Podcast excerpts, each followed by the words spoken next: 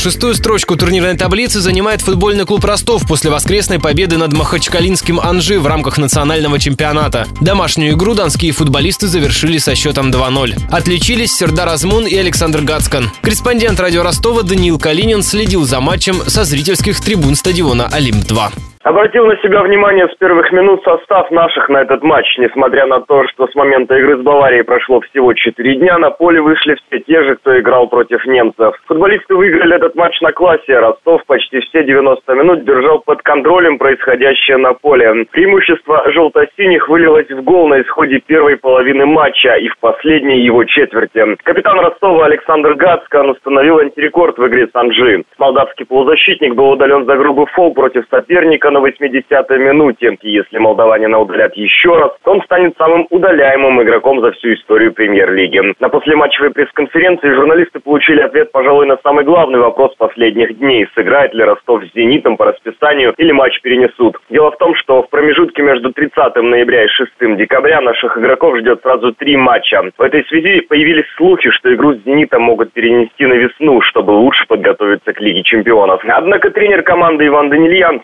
сообщил, сообщил прессе, что клуб проведет завершающий отрезок чемпионата, играя каждые три дня. Следующий матч Ростов проведет в Екатеринбурге против Урала. Игра состоится 30 ноября.